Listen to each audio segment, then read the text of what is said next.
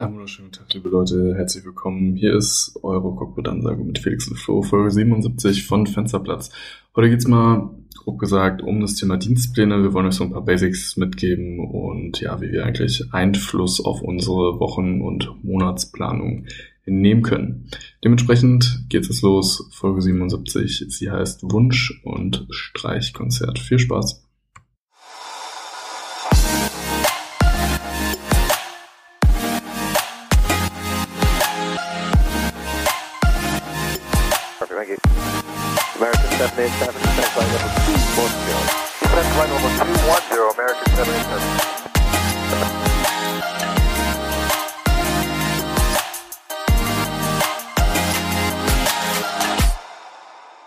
Einen wunderschönen Tag, liebe Leute. Herzlich willkommen zu Folge 77 von Fensterplatz.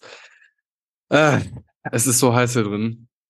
Ich gehe kaputt, Florian. Es ist so warm. Ein Wunder, einen wunderschönen guten Tag. Auch Ja. von meiner Seite.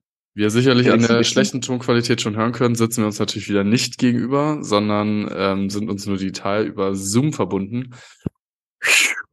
Zoom, Zoom. Und bestens, bestens gelaunt beide, bestens gelaunt. Ja, Ja, bei dir ist es heiß. Du bist, äh, du sitzt nicht in einer klimatisierten Umgebung. Ich dagegen schon. Ich kann aber sagen, draußen kann ich deine Temperaturwerte auf jeden Fall truppen, weil äh, ich bin in richtig heißen Gefilden unterwegs. Von 43 Grad bin ich jetzt äh, bei kalten 38 Grad.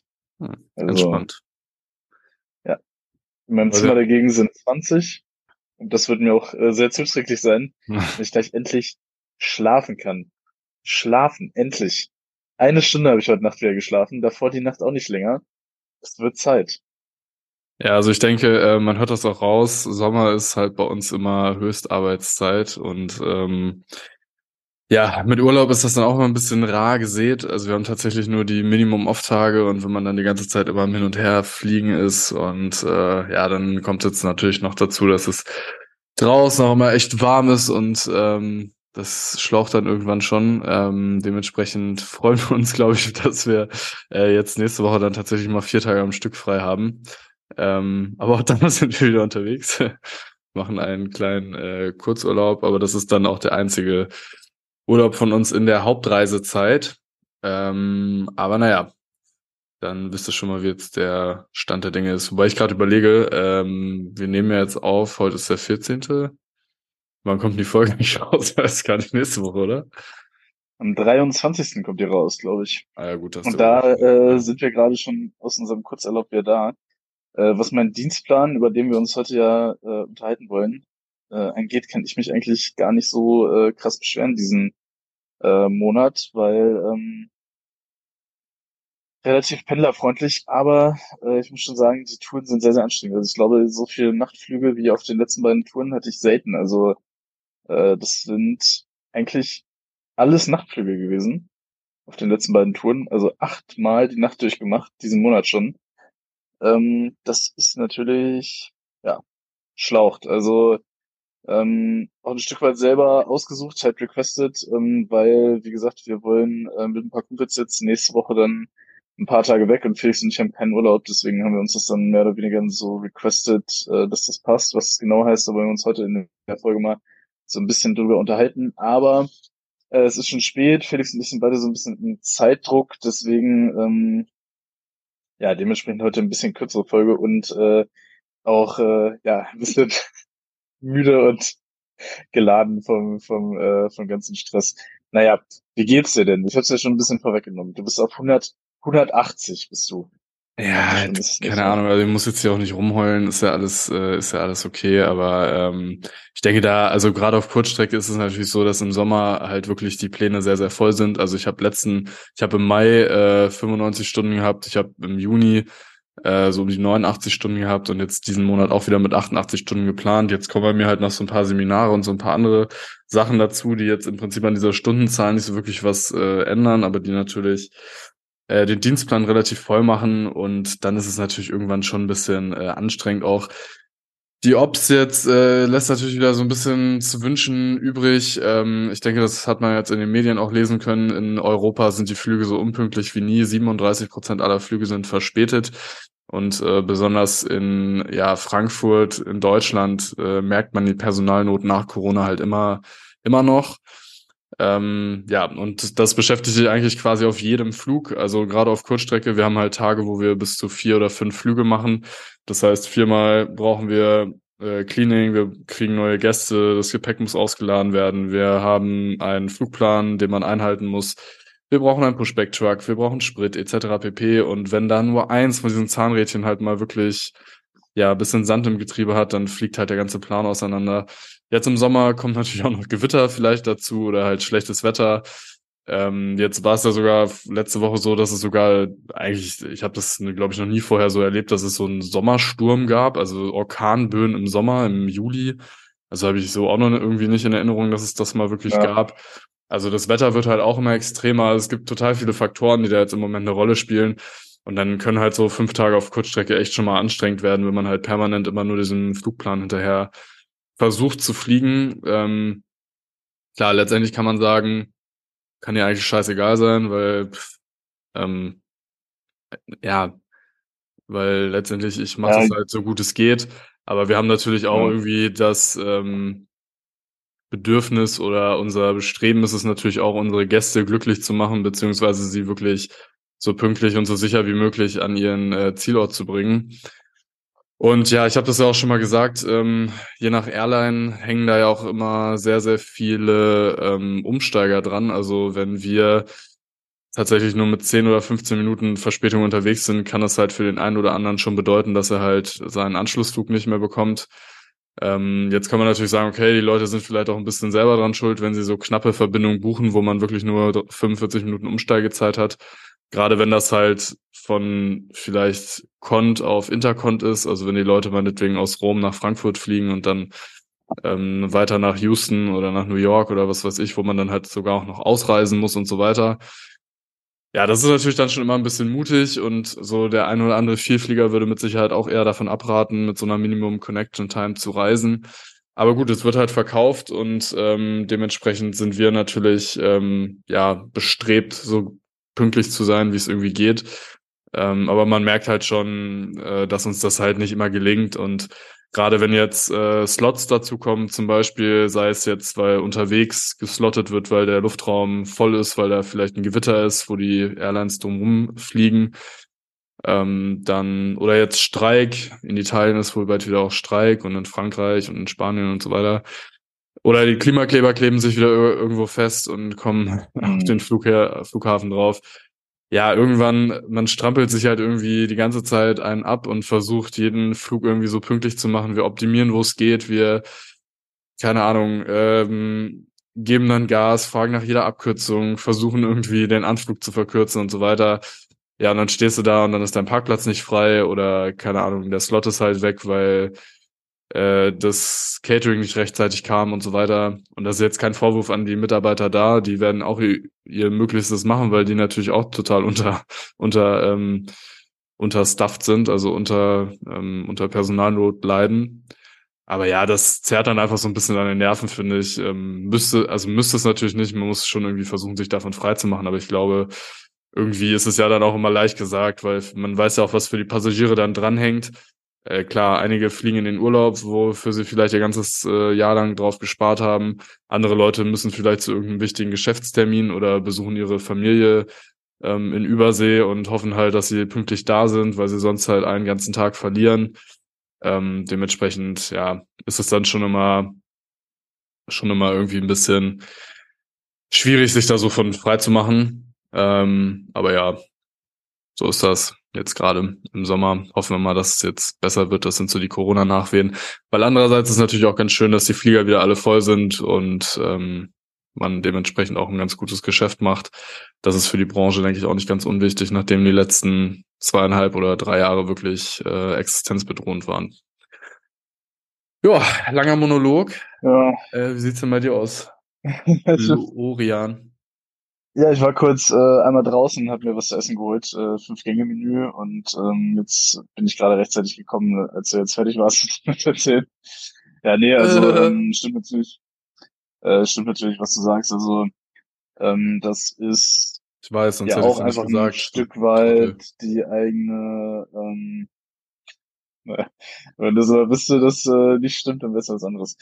Ähm, ja, ich denke, es ist ja ein Stück weit auch einfach so die eigene Arbeitseinstellung. Ne? Also man sitzt ja auch vorne, weil man äh, seinen Job gut machen will und dazu gehört halt immer Pünktlichkeit. Und äh, ich gebe dir recht, das ist auf jeden Fall extrem frustrierend, wenn dann ähm, man da immer irgendwelche Knüppel in den in die Beine geworfen bekommt. Wir hatten das jetzt letztens auch, da sind wir von China, sollten wir losfliegen und also chinesisches ATC, das ist wirklich echt zum Kotzen teilweise. Wir haben eineinhalb Stunden Verspätung gemacht, weil wir haben eine längere Runway gebraucht wegen der Takeoff-Performance und die war noch äh, zu. Und dann konnte man da irgendwie anrufen und requesten, dass die äh, aufgemacht wird für einen, weil man die performancemäßig braucht. Dann haben wir da angerufen, haben sie es natürlich nicht gemacht. Haben wir die ganze Zeit bei Delivery gefragt, ja, dürfen wir schon mal Pushback machen und schon mal zur Bahn rollen. Eine halbe Stunde Taxi-Zeit äh, war so angesetzt, weil das echt weit weg war. Die hast du einfach nicht bekommen und dann haben die wirklich Punkt als die Runway aufgemacht hat, weil sie dann dir erst die On-Route Clearance geben können, weil es eine andere Departure Route ist. Äh, das dürfen die ja nicht von der Closed Runway oder irgendwie sowas. Dir das dann gegeben, dann hast du Pushback gemacht, dann bist du hingerollt, eineinhalb Stunden und dann rennst du da den ganzen Flug da hinterher, verbrauchst du ja mehr Sprit, weil du schneller fliegen willst, fragst die ganze Zeit eine Abkürzung, bist dann auch irgendwie gestresst, weil du ja irgendwie willst, dass der Flug mal pünktlich kommt. Also gerade bei der Fracht gibt's das ja auch dann teilweise, dass die ähm, Frachter noch weiterfliegt. Und da hast du ja auch so Minimumzeiten, die du einhalten musst, weil sonst ist unter Umständen dann die ganze Ladung wertlos sozusagen. Ähm, also das dann auf jeden Fall schon sehr, sehr nervig. Und ähm, ja, ich kannte das ja vor Corona gar nicht so richtig, dass äh, der Luftraum wirklich mal voll ist. Und so langsam würde ich sagen, ist die Kapazität auf jeden Fall äh, nahe an dem Vor-Corona-Niveau dran. Und ähm, ja, wir merken das jetzt auch mittlerweile hier auf dem Frachter das auch äh, mehr geslottet wird, dass man deutlich öfter irgendwie warten muss und so. Gerade während Corona waren wir natürlich auch echt verwöhnt, ne? Also da ging es ja immer direkt rein und wir konnten eigentlich mehr oder weniger machen, was wir wollen. Und jetzt ist auch oft so, dass dann irgendwelche Level belegt sind und ähm, ja, dann ist es natürlich auch immer so ein bisschen unterschiedlich. Gerade auf der Langstrecke, da sind ja unterschiedliche Flieger unterwegs, die auch unterschiedlich schnell fliegen. Also die Airbusse zum Beispiel, die fliegen tendenziell eher ein bisschen höher und langsamer als jetzt die Boeing-Flieger. Ja, und je nachdem, gerade in China oder so, wo die halt sehr unflexibel sind, wo es eigentlich nur so ein, zwei Luftstraßen gibt für ausländische Carrier, wenn da ein so ein langsamer Airbus dir da irgendwie den Level blockiert oder so, dann kann es halt wirklich sein, dass du dann da auch einfach nicht vorbeikommst und dann halt keine Chance hast, irgendwie eine Verspätung wieder einzuholen. Also das sind ähm, ja auf jeden Fall auch mit Sachen, die man, äh, die man deutlich merkt. Und äh, was auch immer auffällig ist, finde ich, ist so der Unterschied. Äh, ich weiß nicht, wie die Wetterradar ähm, Anlagen da im Airbus sind, aber äh, wir sind heute witzigerweise dieselbe Strecke geflogen wie ein Airbus 350 und dann war vor uns waren so ein paar Gewitterzellen, ähm, aber wir, also bei uns war halt grün das Echo und der ist dann halt wirklich deutlich weiter irgendwie. Der hat dann 30 Meilen links requested, also 30 Meilen. Wir sind einfach weitergeflogen, ähm, hat ein bisschen gewackelt, aber war jetzt nicht schlimm. Ähm, hätte mich mal interessiert, ob die das wegen Passenger Komfort einfach machen oder ob die wirklich eine äh, krassere Anzeige hatten als wir. Aber ja, das wird man nicht raus, man leider nicht rausbekommen. Naja, also dementsprechend so äh, ist die äh, so ist die Situation. Genau. Apropos äh, 350, warst du mal im 350 Cockpit eigentlich? Äh, ja, ich war mal ganz kurz drin. Und wie fandst du's? Mm, Wo denn überhaupt? Ja, also ich bin einmal aus Indien zurück nach Deutschland geflogen. Da habe ich einmal kurz vorm Flug reingeguckt. Oder war ich gar nicht so richtig drin, weil ähm, da war irgendwas noch mit der Technik und das Cockpit war relativ voll. Also habe ich nicht ganz so viel gesehen. Und äh, dann war ich, glaube ich, noch mal im Hangar kurz drin. Ähm, also das ist auf jeden Fall beeindruckend. Also echt riesige Bildschirme. Ähm, ja, Ja. sieht schon ganz abgefahren aus und sieht auch recht, also ich habe jetzt ja grundsätzlich nicht so die Vorstellung von den ganzen Langstrecken-Cockpits, äh, weil ich da immer nur relativ kurz drin war, aber äh, sieht auch relativ geräumig aus, finde ich. Ja, ich, ähm, ich war mal im Simulator auf jeden Fall 350 fliegen und da fand ich den auch echt äh, ziemlich cool.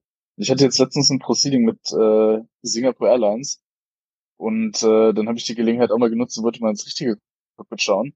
Und da fand ich das irgendwie so ein bisschen billig aus, so weiß ich. War irgendwie ein bisschen, also die Bildschirme, die sahen nicht so nicht so scharf aus und es sah irgendwie so ein bisschen komisch aus, ey. Hat mich, hat mich äh, gewundert, woran das liegt. Also wie, als ob die Bildschirme nicht so richtig scharf gewesen wären und wie auch so ein bisschen kleiner, als ich äh, jetzt so, wenn ich jetzt mit der Triple vergleiche. Aber Ja, keine Ahnung. Also Ja, auf jeden bei Fall Boeing ist ja gefühlt immer ein alles dreimal so groß. Also, die Schubregler müssen das Mhm. sind ja riesige Oschis Ja. und so im 350 ist das halt alles 'n bisschen kleiner, filigraner. Mhm. Also, an sich gefällt mir das Cockpit auch recht gut, aber das, äh ich weiß nicht, woran's lag. Sah irgendwie alles so 'n bisschen bisschen komisch aus. Ja, keine Ahnung, aber ansonsten Singapore Airlines auf jeden Fall richtig geil. Wir sind Business Class geflogen, leider nur 'ne relativ kurze Strecke. Aber ja, kann man schon mal machen, ne? Also, auf jeden Fall gutes 'n gutes Produkt, würde ich sagen. 350 auch schöner Flieger, richtig leise. Echt ganz nice.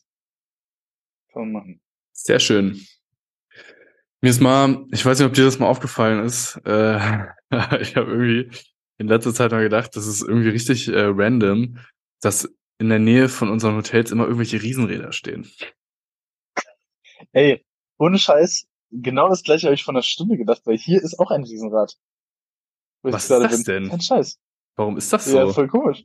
Und letzte Woche war ich auch an 'ner neuen Destination. Äh, da war auch 'n Riesenrad in der Nähe vom Hotel. Ja, keine Ahnung. Ja, wir haben auch so viele Ja, Destinations, das wo irgendwie so random Riesenrad steht. Und ich denke mir so: „Hä, wieso?“ Also, Ja, warum stimmt. warum haben denn auch so viele Städte so 'n Riesenrad Stimmt. aufgebaut? Das ist so so random. Ja, keine Ahnung, vor allem sind die neu? Ist mir jetzt vorher auch nicht so aufgefallen, aber stimmt, jetzt wo du's sagst, ja, die letzten ja, also mindestens jetzt bei 2 Destinations, ja, Riesenräder. Ja, keine Ahnung. Ja, die neu also neu ist es, glaube ich, nicht, aber irgendwann bin ich jetzt auch mal so manchmal fällt einem dann ja so was auf und dann denke ich mir so: „Hä, wieso ist denn hier schon wieder 'n Riesenrad?“ Vor allem, dann denke ich mir so, wie groß sind diese Riesen Riesenräder? Dann vielleicht so wie hoch sind die? 100 Meter vielleicht? Und drumrum stehen einfach so 20, 30, 50 Gebäude, die einfach 500 Meter hoch sind gefühlt. Ja. auch: „Warum soll ich da jetzt nicht einfach auf so 'n Gebäude hoch, äh, kann da irgendwie 'n schönen Drink trinken und die Sonne, äh, untergehen sehen, weißt du? Da setze ich mich doch nicht in so 'n Ja. Riesenrad.“ Ja, komisch. Ja, keine Ahnung, fand ich auf jeden Fall 'ne lustige, äh, Beobachtung. Und, äh, dann ist mir so aufgefallen ich weiß nicht, was du grad für einen Mülleimer in deinem Hotelzimmer hast. Aber kennst du diese Mhm. Mülleimer, die so drei dreifach aufgeteilt sind, wo diese 3 Minifächer drin sind? Und die findet man immer Ja. in Hotels. Die sind ja so unpraktisch. Ja, aber ich benutze die meistens auch nie. Ich habe meistens dann irgendwie so 'ne Tüte vom Einkaufen oder so und schmeiße ich da den ganzen Müll rein. Dann Ja, mache ich genauso, ja. Ich nehme so gut wie Ja. nie die Mülleimer aus'm Hotel. Ne. Ey, ich denke mir auch, ohne Scheiß, stell mal vor, du bist irgendwie, äh, Putzpersonal im Hotel, ne? Alter, was du für einen Blick auf Flugpersonal haben musst, oder? Also, sei es jetzt Flugbegleiterin, äh, oder Pilotin, äh, oder Alter, stell dir vor, was du da alles mitbekommst, was da alles in diesem meinst du, die gucken auch mal so 'n bisschen so im Müll und gucken mal so, was da so drin ist oder was Hm. der äh, was man sich dann da so reingescheppert hat an, äh an Essen oder an Trinken oder ey, stell dir mal vor, also, was die da alles teilweise sehen müssen. Irgendwelche benutzten Sa Sachen da im Müll oder, äh, 20 leere Bierdosen oder was weiß ich, ey, oder Haufen an Süßigkeiten und, und, und. Tja, Ich glaube, die vielleicht haben, äh, 'n sehr verzerrtes, aber vielleicht auch sehr realistisches Bild von Airline-Personal. Na ja, wir sind wahrscheinlich die übelsten Weirdos, ne? Aber ganz ehrlich, wenn du da mit, äh, 9 Stunden Zeitverschiebung ankommst, gehst halt in deinen Supermarkt, holst dir da deine Plörre und was weiß ich Ja. was, hast da wahrscheinlich 8 Starbucks-Becher stehen, hast dir noch irgendwie 'ne Ja. Pulle Weißwein aus'm Flieger mit äh, 2 Kollegen auf deinem Zimmer reingezogen, weil's halt irgendwie nachts um 3 war und Ja. nix mehr offen hat. Also, äh, das werden, glaube ich, schon, äh, relativ wilde Zimmer immer sein, wobei ich tatsächlich sagen muss, ich gebe mir schon immer Mühe, das, äh, ordentlich zu hinterlassen. Also, ähm, äh, Ja. mi also, es ist jetzt nicht unordentlich, aber klar, ich schmeiße dann halt also, ich habe dann halt auch vom Supermarkt vielleicht irgendwie so 'ne Tüte, da kloppe ich halt den ganzen Quatsch rein und das war's dann, ne? Ja, man nutzt ja eigentlich auch nicht viel, ne? Ich meine, äh, man kennt die ganzen Zimmer ja auch, äh, wenn man ein, zweimal da war, weiß man auch, wo alles ist und so, dann, äh, wühlt man hier auch nicht groß rum und so was. Ähm, was ich allerdings ganz gerne mal mache, ich, äh, stecke mir ganz gerne mal hier so 'n paar Latschen ein oder hier so 'n paar, äh, Zahnbürsten oder so. Immer gut, gratis.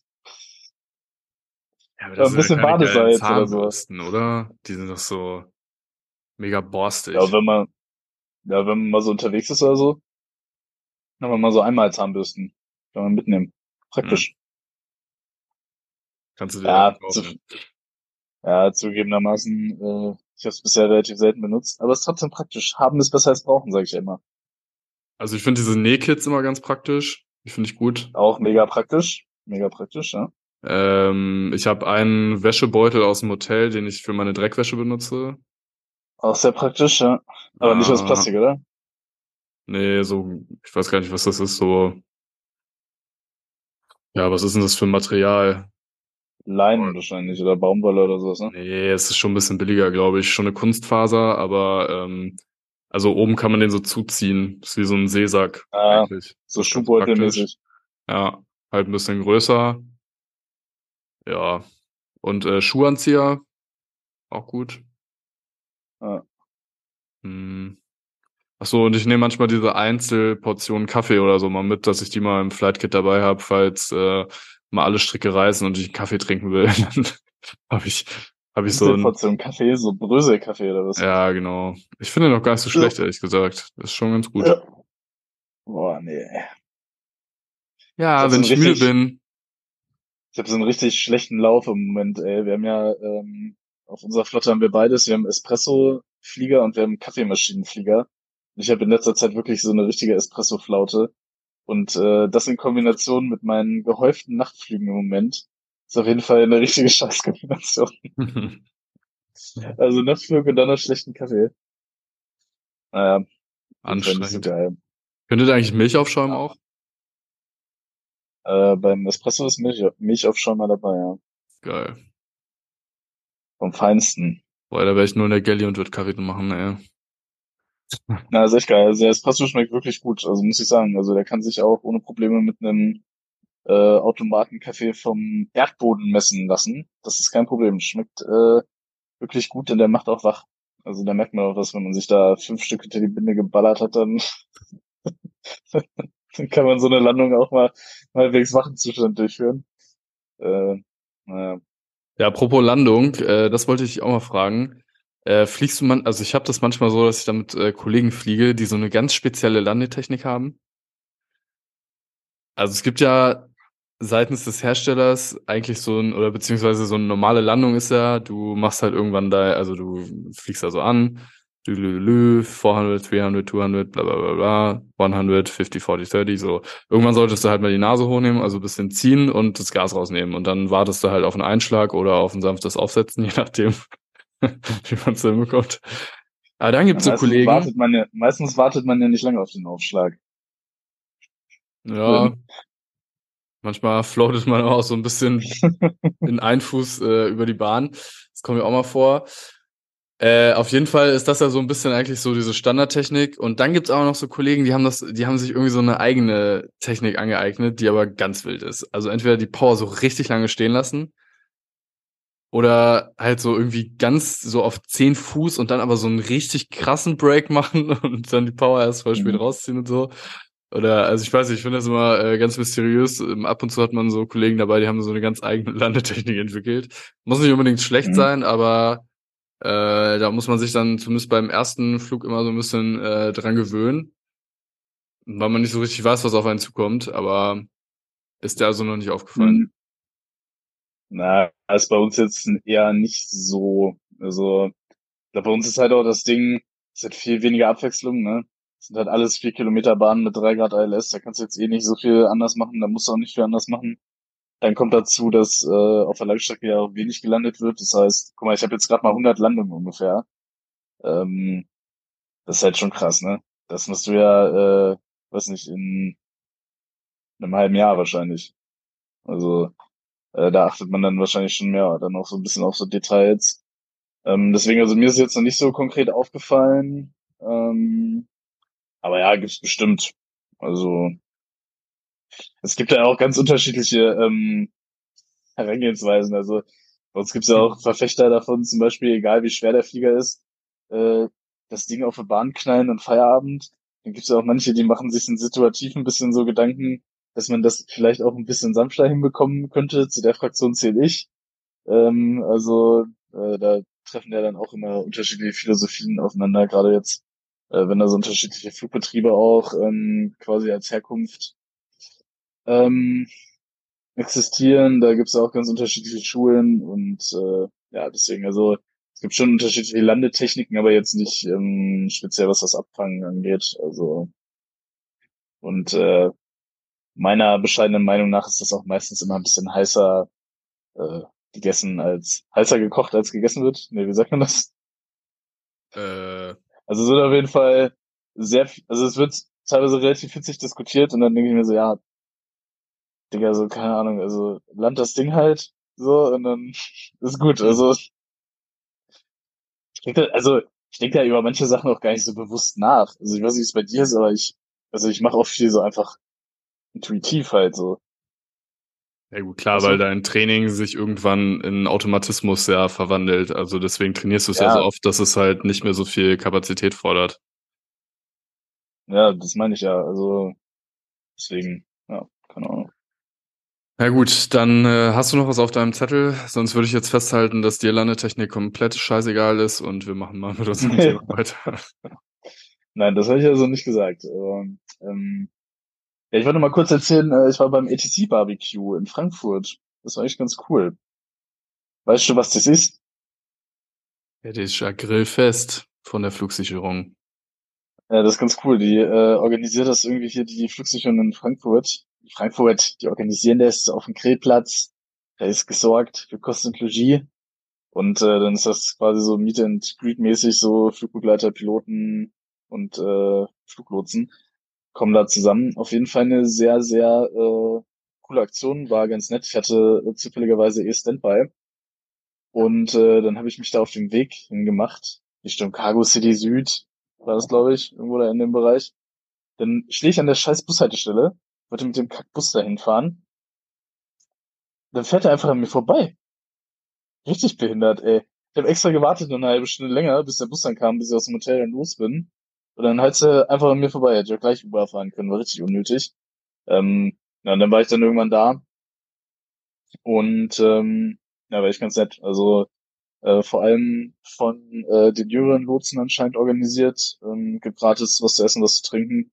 Und äh, war echt einiges los. Wetter hat auch gepasst. Auf jeden Fall eine, äh, eine coole Aktion. Also ähm, wer das nächste Mal mal Zeit hat, nächstes Jahr, also es findet jährlich einmal statt irgendwie und ähm, ja, irgendwie was mit Flughafen, Fliegen und so zu tun hat, äh, auf jeden Fall ein cooles Event. Ähm, kann man, kann man sich mal geben. Genau. Das war auf jeden Fall noch, das war auf jeden Fall noch los. Ansonsten könnten wir dann eigentlich äh, mal mit unserem eigentlichen Thema loslegen, oder? Ja, lass uns das machen. Vorher gibt es aber eine kleine Werbung. Okay, bis gleich. Bis gleich.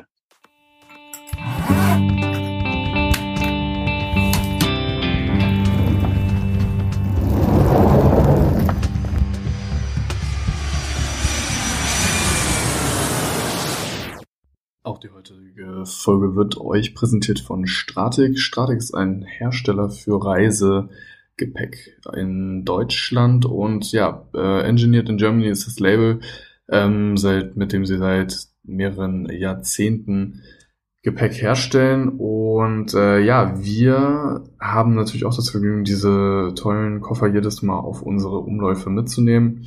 Ähm, die zeichnen sich natürlich dadurch aus, dass sie richtig äh, praktisch designt sind. Also man hat eine Tasche, wo man äh, zum Beispiel extra so ein bisschen Kleinkram reinpacken kann. Man kann ein Set komplett abteilen vom Rest sozusagen, was super ist. Äh, mittlerweile sind die Stratik-Koffer auch mit NFC-Chips ausgestattet. Da kommt man dann mit Stratik Connect an, ja, entweder direkte Serviceangebote oder ja, man kann sich zum Beispiel eine Packliste anzeigen etc. pp. Und mittlerweile gibt es auch äh, Kofferserien, die nachhaltiger werden, indem man zum Beispiel eine äh, spezielle nachhaltige Faser verwendet, die zu einem großen Anteil aus Stroh besteht. Also viele, viele spannende Dinge. Ein wirklich tolles Unternehmen aus Deutschland seit 1946. Ähm, jetzt gerade gibt es zum Beispiel auch den Arrow 2 Hartschalenkoffer im Dreier-Set schon reduziert im Angebot, auch im knalligen Gelb für den Sommer jetzt, der ansteht und äh, der uns im Moment ja auch ordentlich einheizt. Dementsprechend schaut mal vorbei www.stratik.de und auf nicht bereits reduzierte Artikel könnt ihr mit dem Code Fensterplatz nochmal 20% Rabatt bekommen. Dementsprechend äh, ganz viel Spaß beim Shoppen www.stratik.de. Der Code heißt Fensterplatz und jetzt geht's weiter mit der Folge.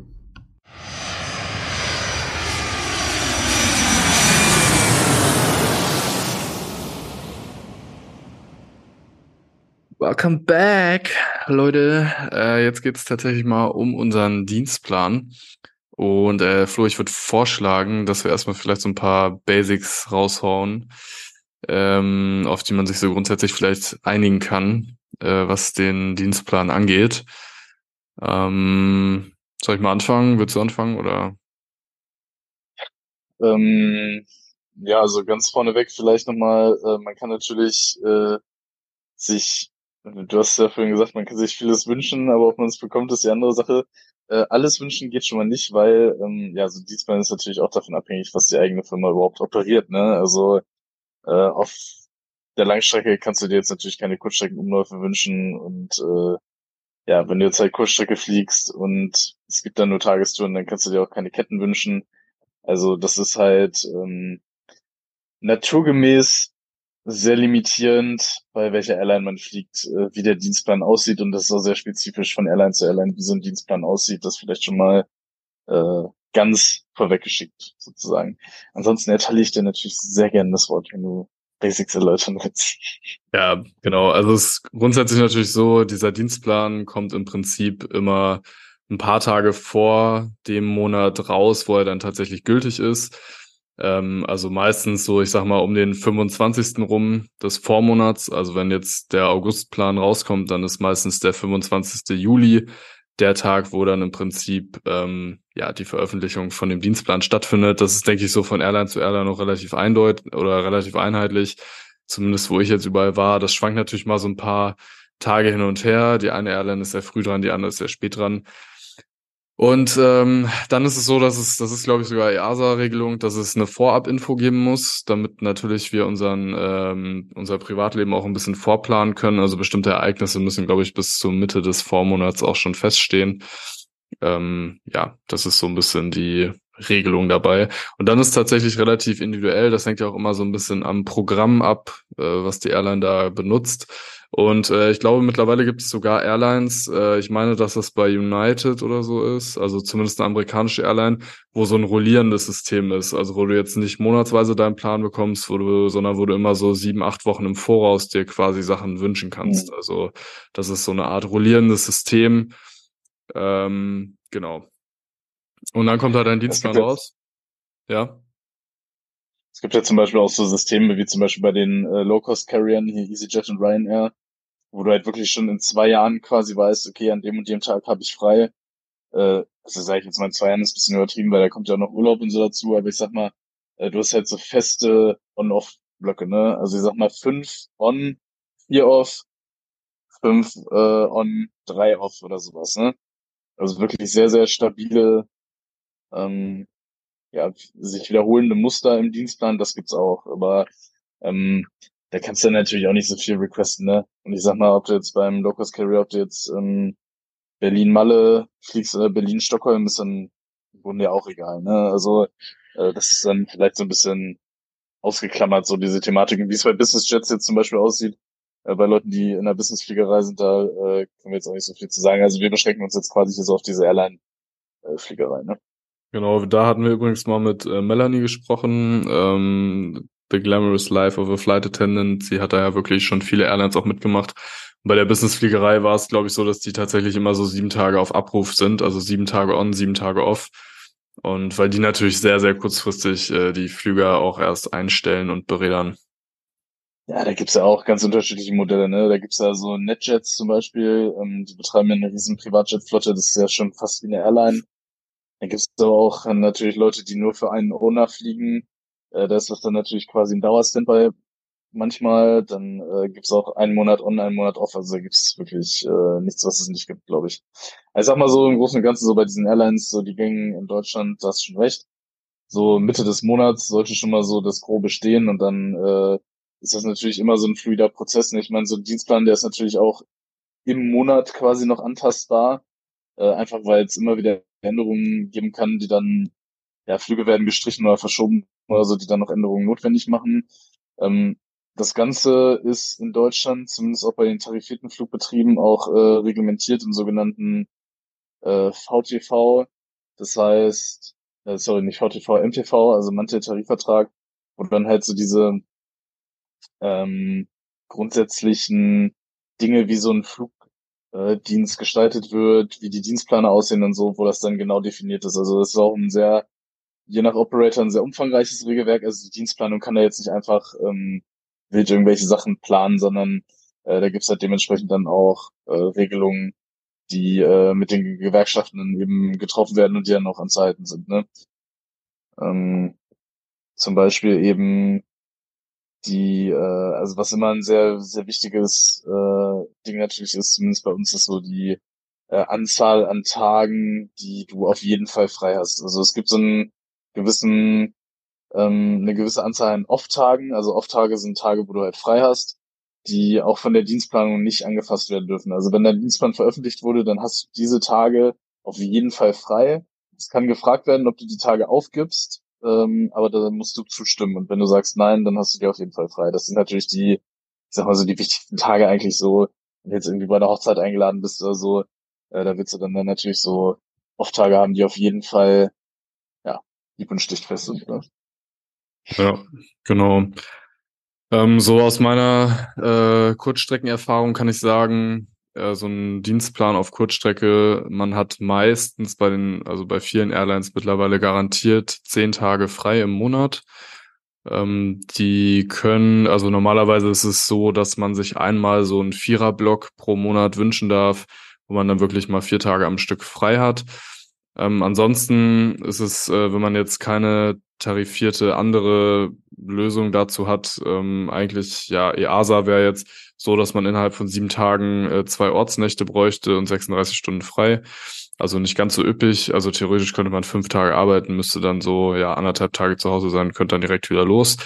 Ähm, das ist meistens tatsächlich nicht so. Also ich sag mal so, stundenmäßig kommt man irgendwo, ich würde sagen, zwischen Vollzeit jetzt natürlich, also 70 bis ja 90 Stunden, irgendwas dazwischen kommt man wohl raus, wenn man Vollzeit fliegt. Äh, das heißt, es sind dann tatsächlich vielleicht meistens so, musst du gerade niesen? Also, ne, gehen. Ja, du musst niesen. Gähnen. Genau, 70 bis 90 Stunden ist so ungefähr der Wert, den man so als Verkehrspilot Vollzeit fliegt. Das ist tatsächlich ja immer nur die Blockzeit. Äh, das heißt also die Zeit von Parkposition verlassen bis Parkposition Ankunft, die ganze Zeit dazwischen am Boden, auch eventuelle ähm, Bodenereignisse, wie zum Beispiel das jährliche ähm, Emergency Training oder Medical oder Vorbereitung auf den Simulator, das spielt halt alles nicht mit rein, äh, beziehungsweise ist erstmal per se da jetzt nicht bei vorgesehen. Das sind dann natürlich noch so Ereignisse, die im Dienstplan dann auch immer wieder dazukommen. Und was man halt auch regelmäßig hat, ähm, also ich sag mal so im zwei, drei Monatsrhythmus sind dann Standby und Reserve-Pattern ähm, die man machen muss. Also es sind Bereitschaftsdienste. Standby heißt, dass man innerhalb von 90 Minuten dann tatsächlich am Airport sein muss. Und dann gibt es noch Reserve. Das heißt auch von Airline zu Airline anders. Bei der Reserve ist es so, dass man im Prinzip am Vorabend für den nächsten Tag Bescheid bekommt, was da passieren soll. Also ob man entweder einen Flug bekommt, ob man wieder Standby machen muss oder wenn jetzt gar nichts los ist, dass man vielleicht auch sogar frei bekommt. Ja. Ähm, Genau, zwischen 60 und 90 Minuten ist das. Es gibt auch andere Standby-Dienste, je nach ähm, Operator. Es gibt zum Beispiel auch so einen Airport-Standby, wo du dann halt noch schneller un unter Umständen dann verfügbar sein musst. Das ist dann alles äh, individuell halt bei der, bei der Airline festgelegt sozusagen. Ähm, jetzt hat man natürlich als Pilot da sozusagen zwei Interessen, also, also ich sag mal, ein paar Interessen natürlich seinen Dienstplan gerne mitgestalten zu wollen. Das eine sind die schon erwähnten freien Tage. Das nächste ist natürlich auch das Gehalt. Felix hat es jetzt schon angesprochen. Äh, die meisten Airlines, die bezahlen halt nach Flugstunden oder halt nach äh, Einsatztagen. Und dementsprechend gibt's da dann natürlich ja so ein bisschen so eine ja ähm, so einen innerlichen Kampf sozusagen, dass man natürlich gerne auch so ein paar Überstunden hätte, weil die dementsprechend auch faktorisiert höher bezahlt werden, aber gleichzeitig natürlich auch relativ viel frei will. Das heißt, das sind natürlich so Sachen, die man gerne optimieren möchte. Ähm, und der Gestaltungsspielraum dafür, der ist dann natürlich auch immer unterschiedlich, je nachdem, was man da gewichtet. Und äh, das ist auch sehr davon abhängig, wie das Request-System bei der jeweiligen Airline ist. Also man hat in der Regel im Vormonat dann die Möglichkeit, sich bestimmte Dienste zu requesten, heißt das. Ähm, wie das genau aussieht, das ist auch davon abhängig, was für ein Planungstool die Airline da nutzt. Ähm, aber in der Regel, ich sag mal so, seinen Vierer-Off-Block, den kann man auf jeden Fall sich äh, requesten. Und ähm, ja, ein, zwei Umläufe sollten eigentlich auch drin sein, je nachdem halt, äh, wie die Airline das ähm, zur Verfügung stellt. Da gibt's dann auch ganz unterschiedliche Systeme. Was da immer eine Rolle spielt, ist die Seniorität, also sprich, wie lange du in der Firma bist ähm, und wie lange du schon einen gewissen Rang inne hast. Also wenn du jetzt natürlich der jüngste Kapitän auf einer Flotte bist, dann werden alle anderen dich in der Regel beim Requesten ausstechen. Da gibt's dann auch nochmal so ein paar Sachen, dass man das ein bisschen fairer gestaltet. Zum Beispiel, wenn du jetzt halt länger an der Destination nicht warst, die sehr beliebt ist, zum Beispiel, was ich so, Los Angeles oder sowas, ähm, und da steht jetzt bei dir schon, du warst jetzt schon zwei Jahre nicht mehr, dann gibt's halt auch manche Systeme, je nach Airline, die dich dann da halt so ein bisschen bevorzugen. Also das ist auch immer so ein bisschen unterschiedlich, ähm, wie das bei den Airlines gehandhabt wird. Aber es ist schon so, dass man als Pilot ähm, eine gewisse Möglichkeit hat, auf seinen Dienstplan einzuwirken. Und äh, sei es jetzt in der Form von Off-Tagen oder halt in der Form von äh, Flugdiensten, wo es hingehen soll und so, das ist natürlich auch ganz nice. Ne? Also äh, jetzt zum Beispiel meine letzten beiden Dienstpläne, beziehungsweise wenn die Dienstpläne jetzt bis September so bleiben, wie es jetzt im Moment in der VfInfo auch ist, kann ich mich wirklich eigentlich nicht beschweren. Ähm, ich habe eigentlich die Sachen, die ich requested habe, bekommen. Und das sind immer sehr lange Dienste, die sind teilweise ein bisschen anstrengend, weil es halt viele Nachtflüge sind, aber dafür ähm, sind die Destinations halt ganz nice und ich habe die Auftage, die ich will, ich habe zwischen den Touren relativ lange frei und dementsprechend kann man sich das dann schon so ein bisschen optimieren, ähm, was einem dann halt wichtig ist. Ne? Und die ganzen Tage, die dann dazwischen dann so frei rumliegen, das ist dann halt quasi wirklich, wirklich in der freien, zur freien Verfügung äh, der Planer und dann halt nur unter Beachtung von EASA, also sprich Gesetzen und von gewerkschaftlichen Tarifverträgen. Ja. Genau, ich zitiere mal frei die Pilotenphilosophin Ricarda Tammerle auf einer Folge von Mittendrin Airport. Wünschen kann man sich vieles, ob man es bekommt, ist die andere Frage. War zwar im anderen äh, Kontext. Äh, ja, glaube ich, ein anderer Zusammenhang, ja. Genau, aber eher auf die ähm, Flugsicherung bezogen und die Frage nach Direct, aber ähm, in der Situation. Bitte? Direct to Off, Direct to Off Tage. Direct to Off Tage, genau. Viel, also möglichst viel frei bei maximalem Gehalt. Genau, passt das natürlich trotzdem sehr gut, weil ähm, genau, du hast es schon gesagt, also es gibt einen bestimmten Tag, wo quasi die Planung diese Umläufe ins System einspielt, also wo wir dann halt auch sehen können, okay, welche Umläufe sind jetzt geplant. Da kann man dann genau drauf gucken, kann zum Beispiel sehen, aha, es gibt eine Viertagestour mit Übernachtung in London, in Barcelona und in Oslo. Und dann kann ich mir auch anzeigen lassen, was man nicht bekommt. Bitte?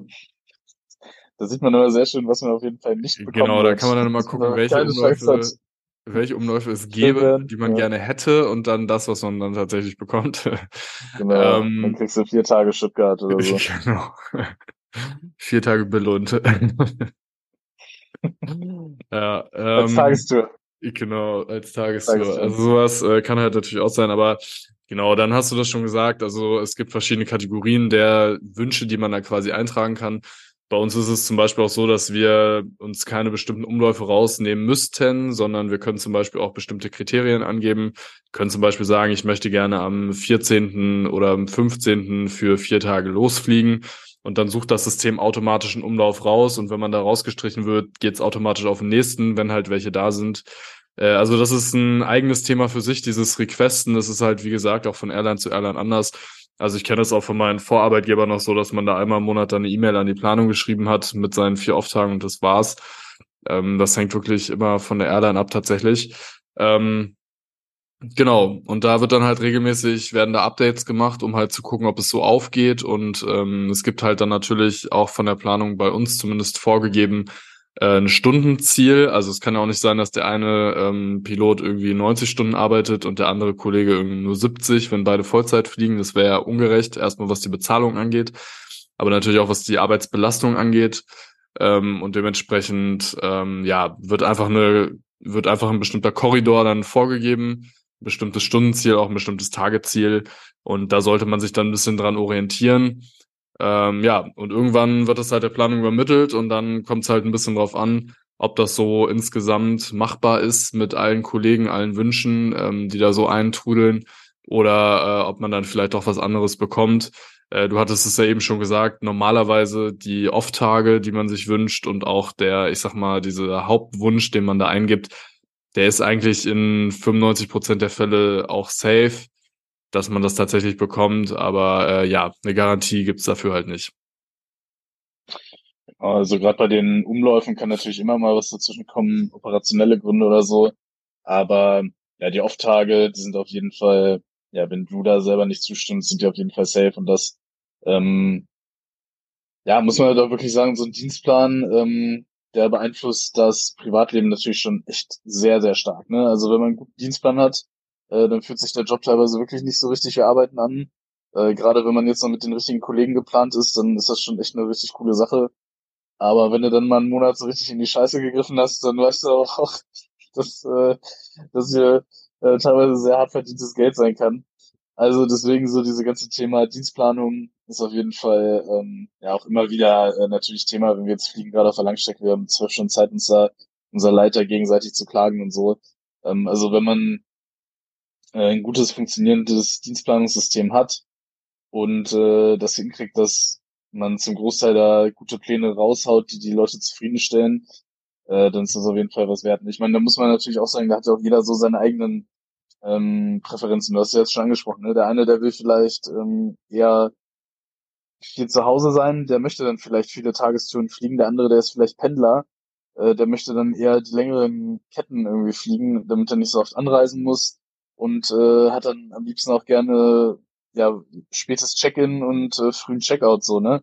Also da gibt's natürlich ganz, ganz viel, was man dann auch selber irgendwie optimieren möchte. Und wenn man da als Pilot eine transparente ähm, Übersicht über die Umläufe hat und da auch so einen gewissen Grad an Mitbestimmung, erzeugt das natürlich auch schon eine hohe Zufriedenheit. Ne? Also wenn man da sich selber so ein bisschen die Dienstpläne äh, gut gestalten kann, das ist natürlich, ja klar, ist äh, wahnsinnig viel wert. Ne? Ich meine, wir haben eh den Nachteil, dass wir äh, bei vielen Terminen nur relativ spontan zusagen können.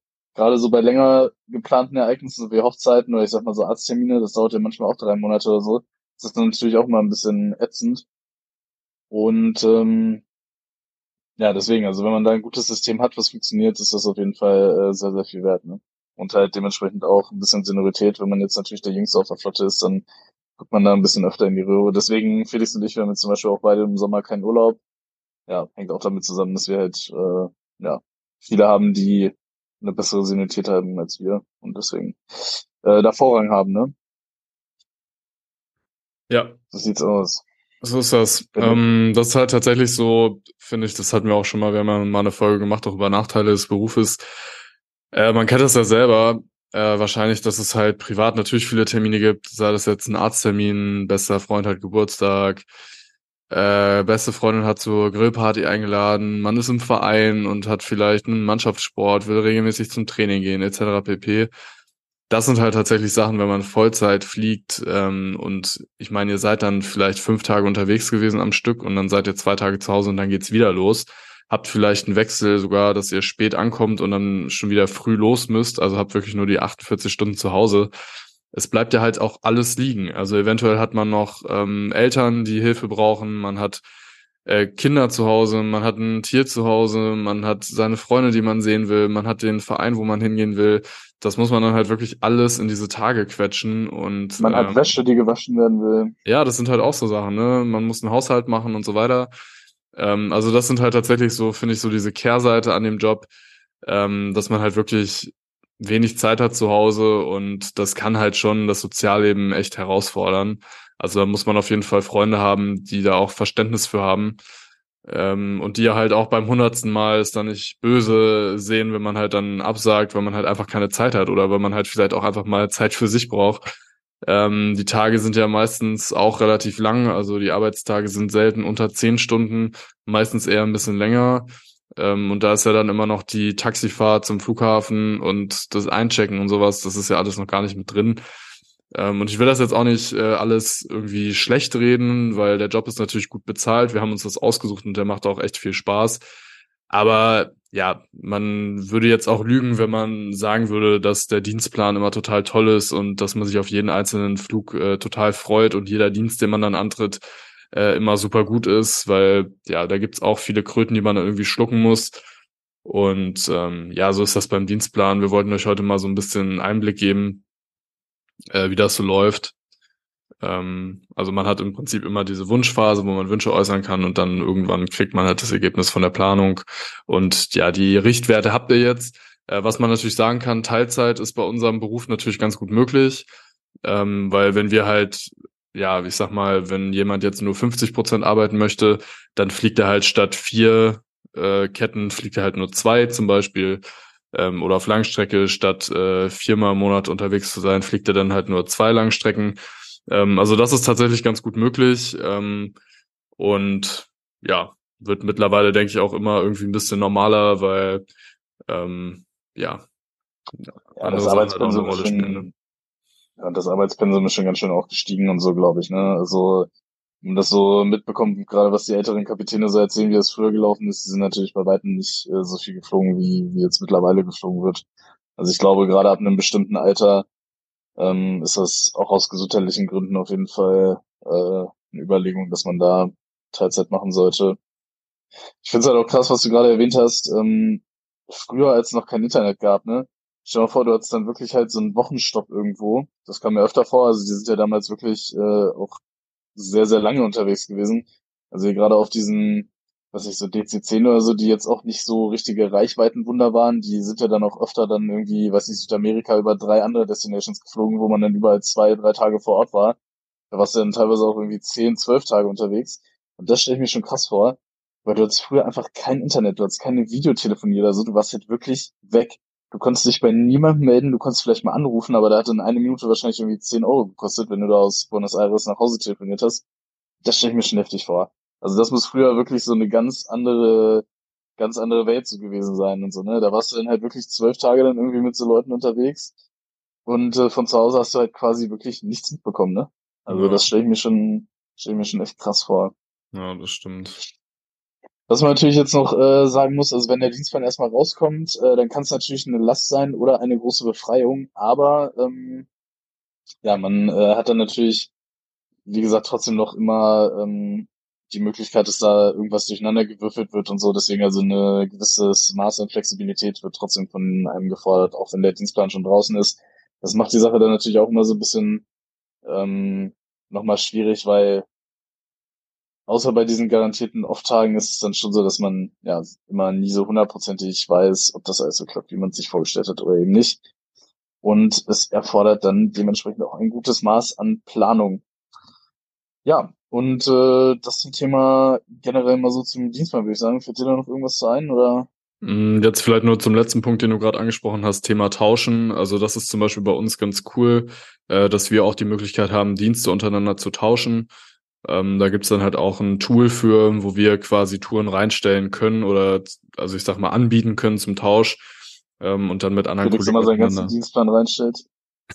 Meistens tatsächlich.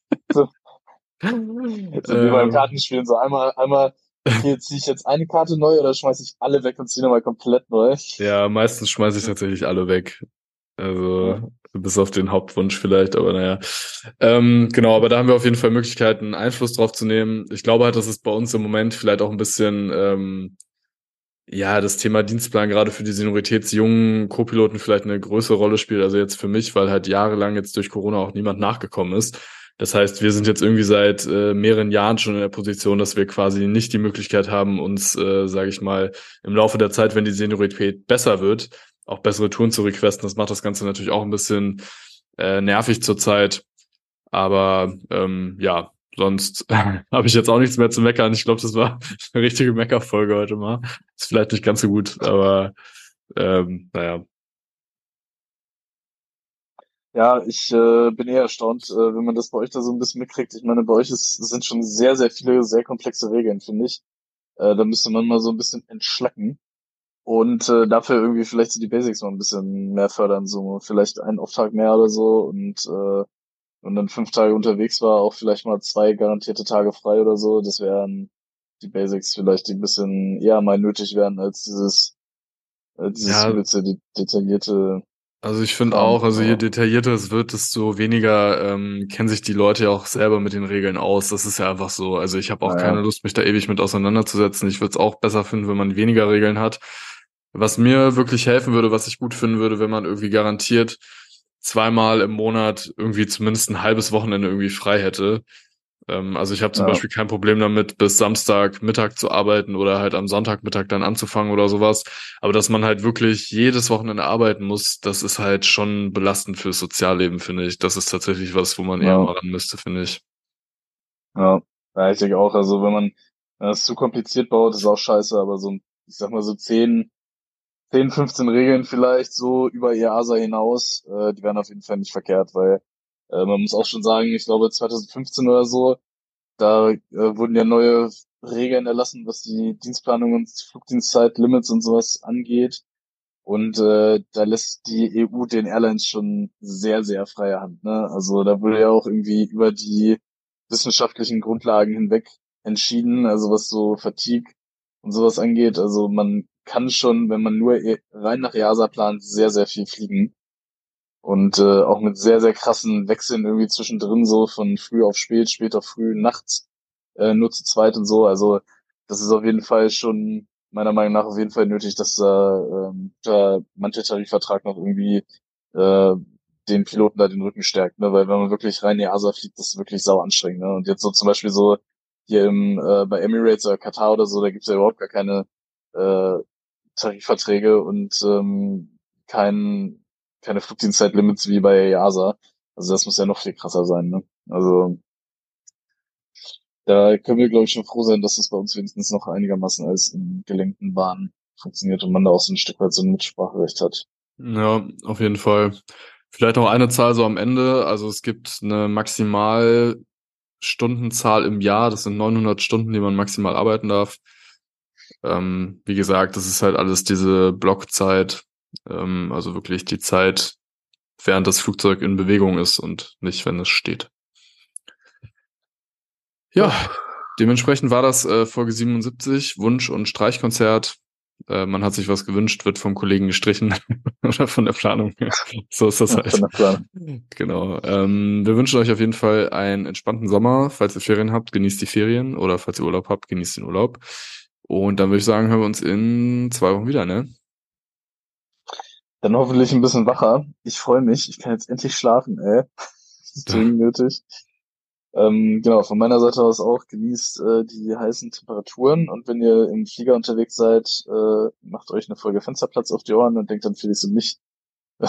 und dass da äh, gute Leute vorne drin sitzen, hoffentlich, die euch da sicher ein neues Ziel bringen. Äh, habt Spaß beim Fliegen, guckt schon raus. Das Wetter wünsche ich euch eine sanfte Butterlandung und äh, danke fürs Zuhören. Bis zum nächsten Mal. Jo, und Pflanzbäume, die sind gut fürs Klima und äh, kühlen ab. Aber keine Kiefer, So, die sollen Kakao. scheiße sein. Bis dann. Ciao.